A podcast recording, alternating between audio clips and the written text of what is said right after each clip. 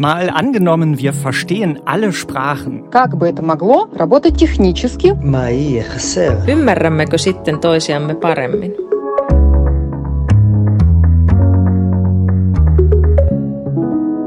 Ich bin Birte Sönnigsen. Und ich bin Markus Sambale. Wir arbeiten im Team hier im ARD Hauptstadtstudio in Berlin. Und noch haben wir keine automatische Übersetzungshilfe im Ohr. Deswegen machen wir jetzt hier an dieser Stelle mal auf Deutsch weiter im Finde Podcast. ich gerade auch ein bisschen entspannter. Diese Woche spielen wir hier im Podcast ein Zukunftsszenario durch. Und diesmal stellen wir uns vor, dass wir alle so einen kleinen Knopf im Ohr haben, der automatisch alle Sprachen der Welt in unsere Muttersprache übersetzen kann. Und manche sprechen da ja vom Babelfisch und andere nennen das Ding Universalübersetzer, den man sich ins Ohr steckt. Ja, wenn wir das hätten, dann könnten alle Menschen auf der Welt sogar die Tagesschau schauen und verstehen und die könnten dann in Zukunft vielleicht solche Meldungen hören. In Thailand sind fünf deutsche Touristen festgenommen worden. Ihnen wird Majestätsbeleidigung vorgeworfen. Die Verhaftung könnte mit einem Übersetzungsfehler zusammenhängen. Seit kurzem tragen viele Menschen automatische Übersetzer im Ohr. Die Polizei auf der Urlaubsinsel Phuket gibt an, dass die Deutschen den thailändischen König Maha Vajiralongkorn beleidigt haben. Die Touristen hingegen sagen, dass sie nur nach dem Weg zum Wat Chalong-Tempel gefragt hätten. Heieiei, im Urlaub, wo man im Gefängnis landet, wo ich doch eigentlich dachte, jetzt versteht endlich jeder Mensch, was ich meine. Ja, noch klingt das ja eh alles eher nach Science Fiction, so eine Übersetzungsmaschine im Ohr. Wie im Anhalter durch die Galaxis von Douglas Adams, diesem Buch, dem Film. Und da wird das Ding im Ohr ja auch zum ersten Mal Babelfisch genannt. Inzwischen wird der Begriff sogar in der Wissenschaft benutzt und so sehr Science Fiction ist unser Szenario auch gar nicht mehr, sagt zumindest einer, der sich seit vielen, vielen Jahren damit beschäftigt. Es ist ein fantastisches Szenario, aber fantastisch äh, mehr im Sinne von großartig als von nur eine Illusion. Das ist Hans Uschkoreit. Er ist Professor und wissenschaftlicher Direktor am Deutschen Forschungszentrum für künstliche Intelligenz. Und der beschäftigt sich schon seit Jahrzehnten mit dem Thema. Unser Zukunftsszenario, dass wir irgendwann wirklich alle mit so einem Knopf im Ohr rumlaufen und alle verstehen könnten, das hält er für ziemlich realistisch. Jetzt ist Google Translate ja schon so weit, dass man von Sprache zu Sprache übersetzen kann. Geräte sind da. Es ist absolut nur eine Frage der Zeit, bis das auch ins Ohr wandert und bis zusätzlich zu den 70 Sprachen, die jetzt schon funktionieren, vielleicht noch ein paar hundert andere Sprachen dazukommen. Noch ist das aber nicht nur einfach ein Knopf im Ohr, der für sich funktioniert, sondern der braucht immer noch andere Geräte und die Übersetzungen sind auch nicht perfekt. Nee, noch nicht. Und damit die Übersetzung jetzt direkt in unserem Ohr landet, da sagt der Professor, wird es auf die Details ankommen. Denn es gibt unterschiedliche Möglichkeiten, wie so ein Babelfisch funktionieren könnte. Da gibt's erstmal zwei grundlegende Fragen. Mhm. Die erste, funktioniert der Knopf im Ohr dann, ohne dass ich dafür noch irgendein anderes Gerät brauche, wo eine Software drauf ist, also zum Beispiel ein Handy. Was ja praktisch wäre, dann könnte man sogar im Zweifel das Handy einfach zu Hause lassen. Das wäre praktisch. Dann gibt's aber auch noch eine zweite Frage, das ist die kniffligere Frage. Wo bekommt der Knopf im Ohr denn eigentlich die Daten für die Übersetzung her? Wird auf dem Gerät selbst, also quasi im Ohr direkt übersetzt oder müssen die Sprachaufnahmen erst noch übers Internet in die Cloud geschickt werden und dann da übersetzt werden? Mhm. Ich fände das ja total schwierig, dass meine privaten Gespräche dann vielleicht irgendwo bei Übersetzungsfirmen gespeichert werden, von denen ich nichts weiß. Genau das sagt der Professor auch. Denn ganz viele Menschen würden nicht gerne ihre privatesten, geheimsten oder auch dienstlichen Gespräche mit den großen Firmen, die irgendwo in der Welt ihre Daten haben, teilen wollen. Deswegen sagt Hans Uschkoreit, es ist wichtig, dass die Daten im Gerät bleiben und die Übersetzung auch dort stattfindet und diese Daten eben nicht erst in die Cloud geladen werden müssen. Das ist noch aber eine große technische Herausforderung. Eben und es soll ja bei uns nicht einfach um geschriebenen Text gehen, das klappt ja schon ganz gut, sondern um gesprochene Sprache. Und da ist alles ein bisschen komplizierter und aufwendiger. Das kennen wir ja alle schon von der Spracherkennung ohne Übersetzung. Also wenn wir mit einem Sprachassistenten auf dem Handy oder mit einem Smart Speaker reden. Ja, da muss ja noch nicht mal so eine große Party oder stattfinden, wo viele Leute durcheinander reden, damit mhm. Siri oder Alexa durcheinander kommen und sagen, Sorry, ich kann dich momentan nicht verstehen. Aber immerhin, ob man das jetzt gut findet oder nicht, äh, wenn wir mit so Smart Speakern reden, dann werden da ganze Datenbanken gefüttert mit diesen Sprachaufnahmen. Und diese Geräte und die Technik, die lernen ständig dazu, wie Sprache funktioniert, wie Menschen reden. Und das soll am Ende dann auch Übersetzungen besser machen. Ja, das hilft schon ein bisschen, das reicht aber noch nicht. Damit dann irgendwann unser Bubblefish im Ohr funktioniert, da muss der natürlich wissen, wie funktioniert die Grammatik, der muss die Vokabeln kennen. Selbst wenn das aber alles fehlerfrei läuft, reicht es immer noch nicht. Stichwort Kontext. Yep. Haben wir ja beim Sprachenlernen selber auch alles schon mal erlebt. Ein Wort kann alles Mögliche bedeuten. Also wenn ich jetzt Turkey sage, ja. dann könnte ich die Türkei meinen. Ich könnte auch ein Truthahn meinen. Oder ich könnte natürlich auch sagen, ich esse Turkey in Turkey. Also äh, es wird kompliziert. Ja, Kontext hilft da immer, sagt auch Professor Uschko Reit vom Deutschen Forschungszentrum für künstliche Intelligenz. Er hat ein Beispiel gewählt, was wahrscheinlich die meisten von uns irgendwann mal im Englischbuch in der Schule gelesen haben. Wenn ich zum Beispiel frage, where's the terminal? Ja, das hängt da, bin ich im Flughafen? Ich wollte gerade sagen, ich bin gedanklich im Flughafen. Ja, dann bin ich im Flughafen. Aber wenn ich, das muss das System dann aber auch wissen, ja, wenn ich in einer Firma bin, ja, und ich stelle alte Computer zusammen und sage, where's the terminal, meine ich vielleicht was ganz anderes oder ich meine das Datenterminal im Restaurant. So, das heißt, diese Kontextabhängigkeit ist heute noch nicht da, aber Jetzt kommen dann zwei Bewegungen zusammen, ja, und äh, die mich doch wieder optimistisch sein lassen, dass das Ganze klappen wird. Nämlich? Äh, die, die großen Hersteller von Mobiltelefonen arbeiten im Moment an Kontextabhängigkeit, weil nämlich ganz viele ihrer Programme, ja, auch zum Beispiel die Programme, die äh, einem ermöglichen, nach dem Restaurant zu fragen, ja, alle diese Sachen brauchen den Kontext genauso. Das kennen wir jetzt vielleicht schon, um das ein bisschen, bisschen konkreter zu machen. Wenn ich in mein Smartphone reinspreche und sage, wo ist die nächste Pizzeria? Im besten Fall zeigt es mir ja die nächste Pizzeria an, weil es gleichzeitig GPS-Daten zum Beispiel hat und weiß, dass ich genau. mich gerade in Berlin bewege. Das würde ja, auch helfen bei Übersetzung, wenn ich sie richtig ganz verstehe. Genau, nicht? Und wenn ich frage, was sind die besten Pizzerien in Berlin? Und ich bin auf der Suche nach einer Pizzeria, muss das Gerät wissen, dass ich eigentlich nur eine will und die soll möglichst in der Nähe sein. Ja. Wenn ich aber einen Artikel über Restaurants gerade schreibe und ich sage, was sind die besten Pizzerien in Berlin, dann möchte ich alle gelistet haben, auch die in Spandau, ja, die weiter weg sind. Ja. Kontextabhängigkeit wird als Problem gesehen, weil sie für viele Anwendungen wichtig ist. Und die könnte dann auch die Übersetzungsqualität verbessern von unserem Babelfisch, ja, von dem Knopf im Ohr. Das führt mich aber zu der Frage, wer wird denn in unserem Szenario verantwortlich sein für diese Technik? Ich stelle mir jetzt gerade vor, so ein kleines Unternehmen hat doch da fast keine Chance gegen diese Tech-Riesen, die so viele Daten von uns schon haben wie Google und Apple. Wenn ich nicht nur die Übersetzung gut liefern muss, sondern eben auch diese Kontextdaten haben, dann können es doch eigentlich nur die ganz Großen sein am Ende, oder? Eigentlich ja. Meine Hoffnung ist die folgende dabei. Wir hatten vor kurzem einen ziemlichen Überraschungseffekt im Gebiet der automatischen Übersetzung. Eine deutsche Firma im Rheinland äh, schlug plötzlich in der Übersetzungsqualität Google Translate, ja, äh, in einigen Sprachen nur. Aber immerhin.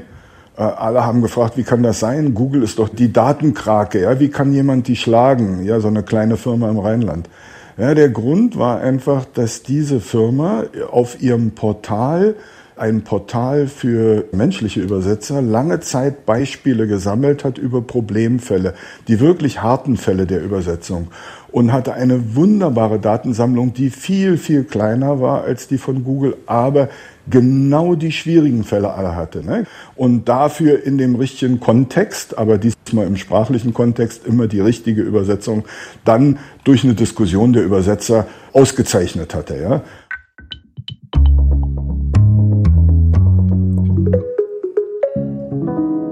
Viele haben bestimmt die Geschichten, wo so ein Babelfisch geholfen hätte. Bei mir ist es die Vietnamreise. Ich erinnere mich noch, wie ich bei einer Familie zu Hause übernachtet habe in so einer Art Bed and Breakfast. Und mhm. die Gastgeberin konnte auf Englisch genau Thank you. Das war nett und höflich. Ich habe aber ehrlich nicht gesagt, für jedes Gespräch. Nee, ich hätte natürlich wahnsinnig gerne viel über die Familie erfahren und ich weiß bis heute nicht so genau, was ich da alles gegessen habe, wenn ich ehrlich bin.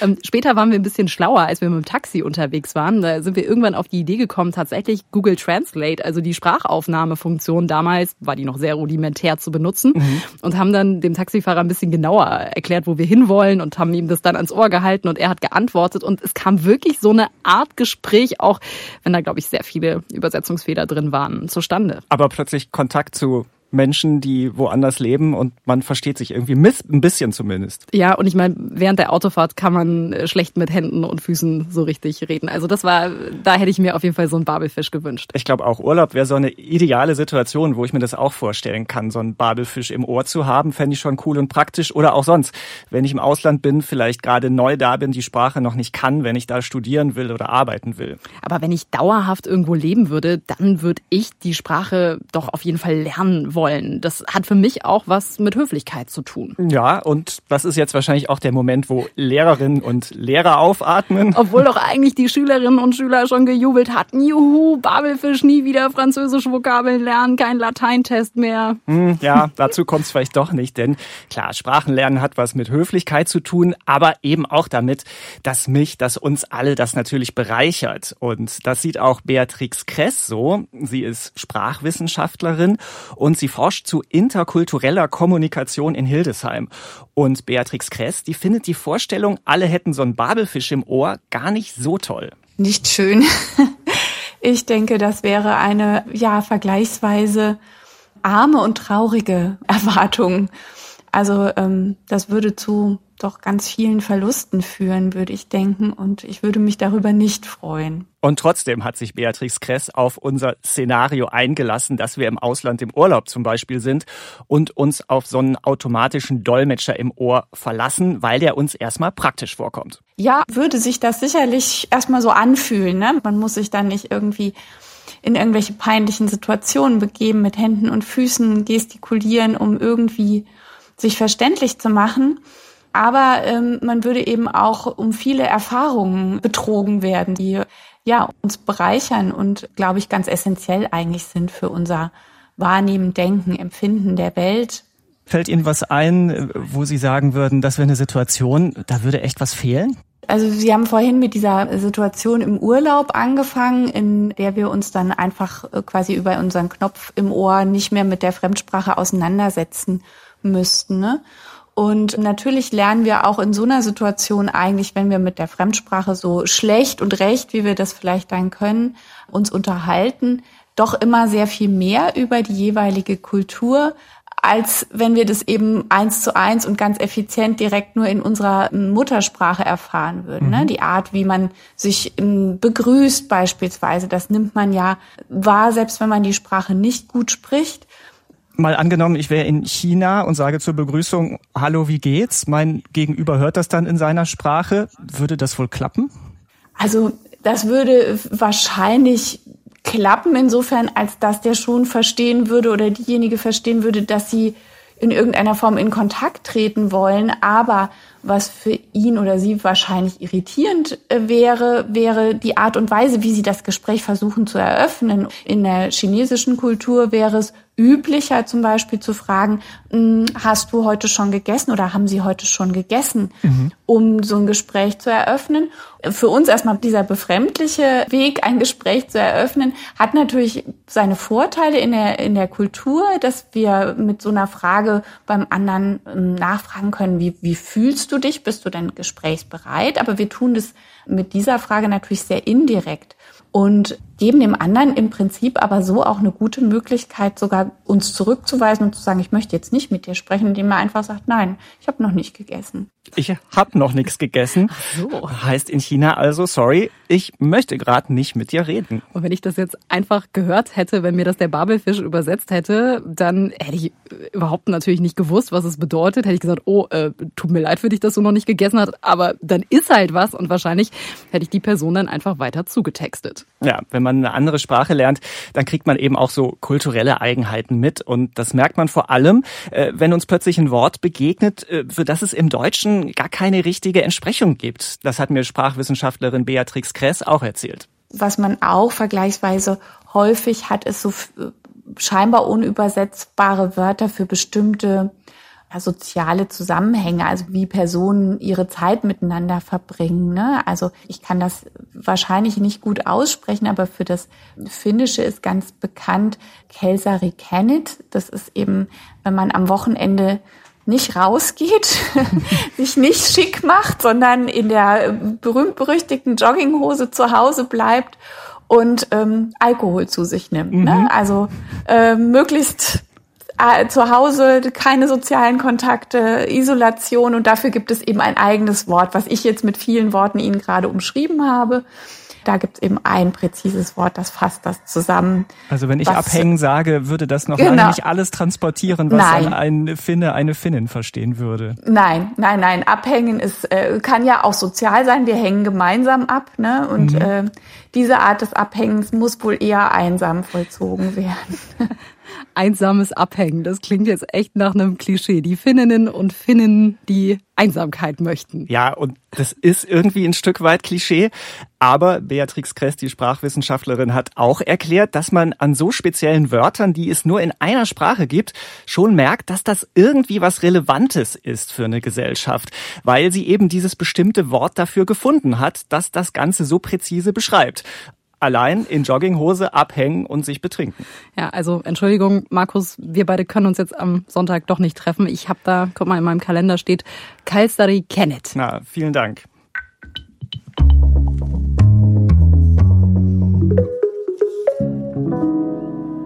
Jetzt mal weg vom Abhängen in Jogginghose und auch weg vom Urlaub. Jetzt wird gearbeitet, wo wir ganz viele Dolmetscher und Übersetzer haben und brauchen. Das ist ja in der Politik und in der Diplomatie.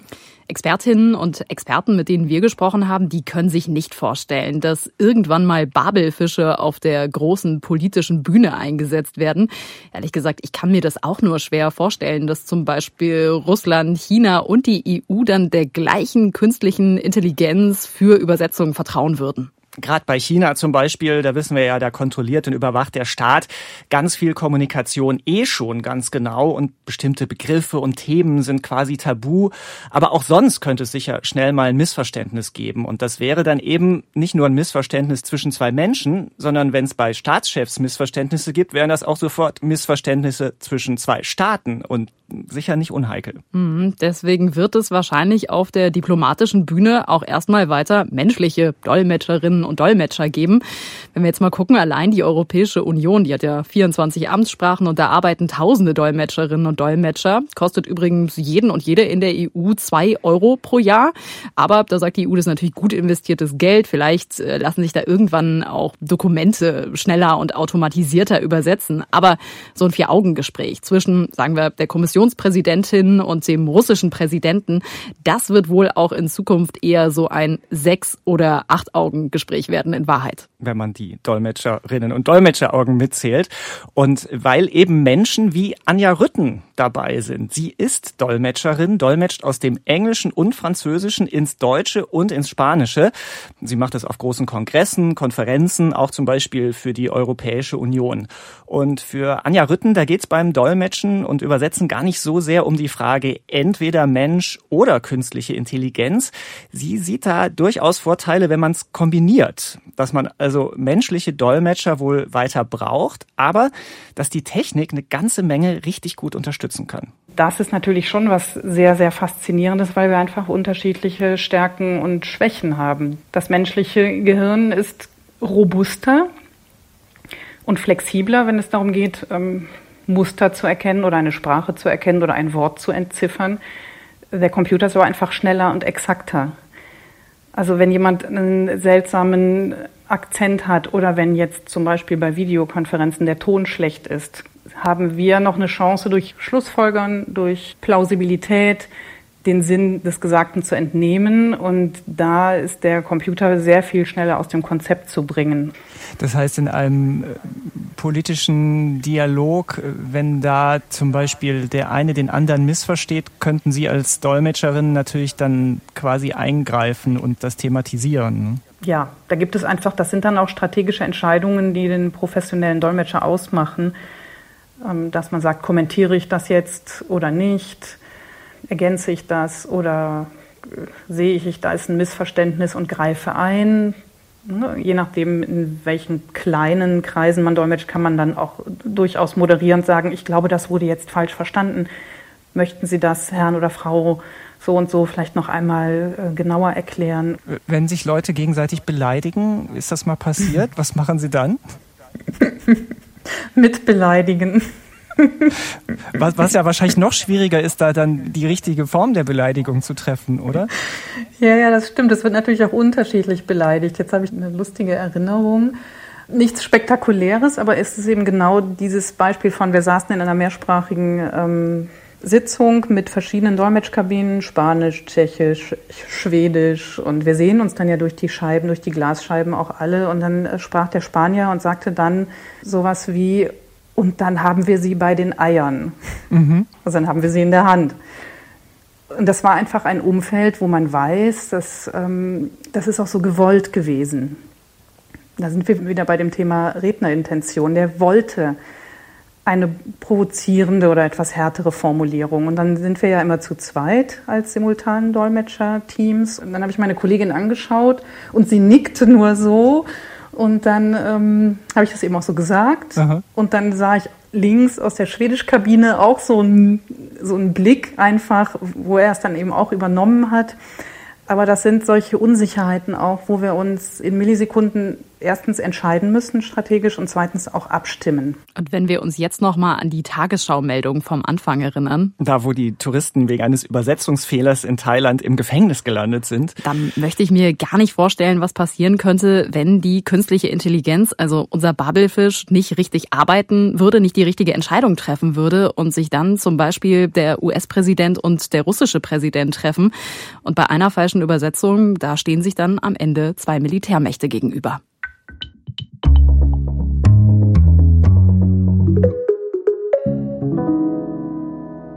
Für wen könnte denn unser Babelfisch nützlich sein? Wir haben gemerkt, im Urlaub, klar, da könnte das oft mal helfen oder auch mal schiefgehen.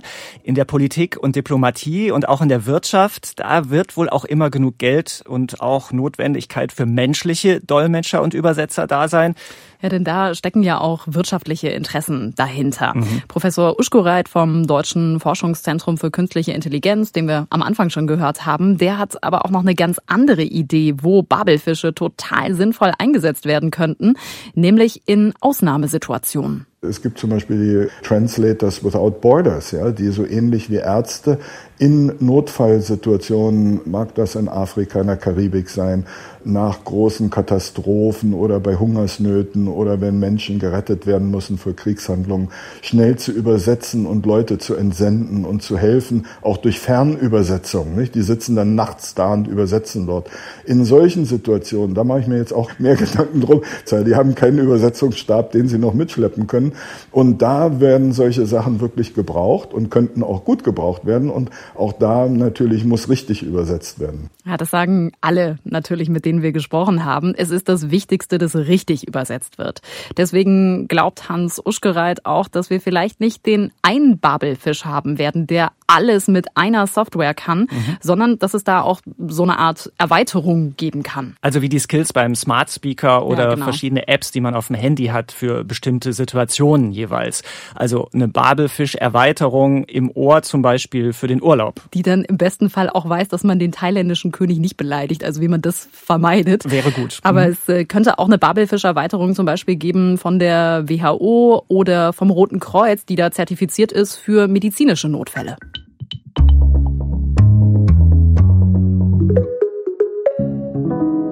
Es wird Zeit, alles nochmal zusammenzufassen. Ymmärrämmekö sitten toisiamme paremmin? Где могут применяться вавилонские рыбки? Na, falls euer Babelfisch im Ohr gerade nicht ganz richtig saß oder nicht gearbeitet hat, Markus kann das übersetzen. Aus dem Finnischen, aus dem Russischen und aus dem Hebräischen. Die drei Sätze gerade, die hießen nämlich, wir haben nämlich schon eine Menge über Babelfische gehört heute, wo sie eingesetzt werden könnten und wo ihre Grenzen sind. Deswegen fassen wir es nochmal zusammen. Im schlechtesten Fall könnte es so laufen. Obwohl wir mit Hilfe von künstlicher Intelligenz alle Sprachen übersetzt bekommen, verstehen die Menschen einander immer schlechter. Denn wir werden bequem und lernen weniger Fremdsprachen. Wir können uns deshalb auch schlechter in andere Menschen und Kulturen hineinversetzen. Die Übersetzungen durch Babelfische führen trotz aller Fortschritte immer wieder zu Missverständnissen und Konflikten. Weil komplizierte Übersetzungen weiterhin in der Cloud stattfinden, sind Firmengeheimnisse und private Gespräche nicht geschützt und werden zum Ziel für Hacker und Erpresser. Es könnte aber natürlich auch ganz anders laufen. Im besten Fall rücken Menschen aus aller Welt enger zusammen, denn es gibt keine Sprachbarrieren mehr und die Übersetzungen werden immer ausgereifter. Babelfische helfen Menschen in Krisen und Konflikten, auch in ärmeren Ländern, denn sie sind günstiger und flexibler als menschliche Übersetzer und Übersetzerinnen. Dolmetscher und Dolmetscherinnen werden aber weiter gebraucht. Sie freuen sich, dass Maschinen ihnen lästige Routineübersetzungen abnehmen, damit sie sich auf wichtige Gespräche und politische Verhandlungen konzentrieren können. Babelfische sichern die Vielfalt der Sprachen. Auch Sprachen, die vom Aussterben bedroht waren, bekommen eine neue Chance, denn auch für sie werden Babelfische entwickelt. Mal gucken, wann aus Science Fiction vielleicht Realität wird. Und man diesen Podcast vielleicht in jeder beliebigen Sprache hören kann. Ach, das wäre schon irgendwie cool. Ich fände gut. Mindestens eine Sache nehmen wir ja aus jeder Folge mit in unseren Alltag. Der Babelfisch ist es leider noch nicht, deswegen möchte ich das Wort Kalzari Kennet jetzt häufiger im Alltag nutzen. Kalzari Kennet, das Abhängen in äh, Jogginghose. Und zwar alleine. Und äh, ich habe mir gemerkt, äh, dass ich, wenn ich sage, ich habe noch nicht gegessen, eigentlich einfach nicht mit dir reden will. Verstehe. Aber wir freuen uns natürlich, wenn ihr euch bei uns meldet, wenn ihr uns Feedback schreibt in beliebiger Sprache an malangenommen.tagesschau.de. Ob wir die denn verstehen, jede beliebige Sprache mal wir gucken. Das war's für heute. Bis zum nächsten Mal. Macht's gut. Tschüss.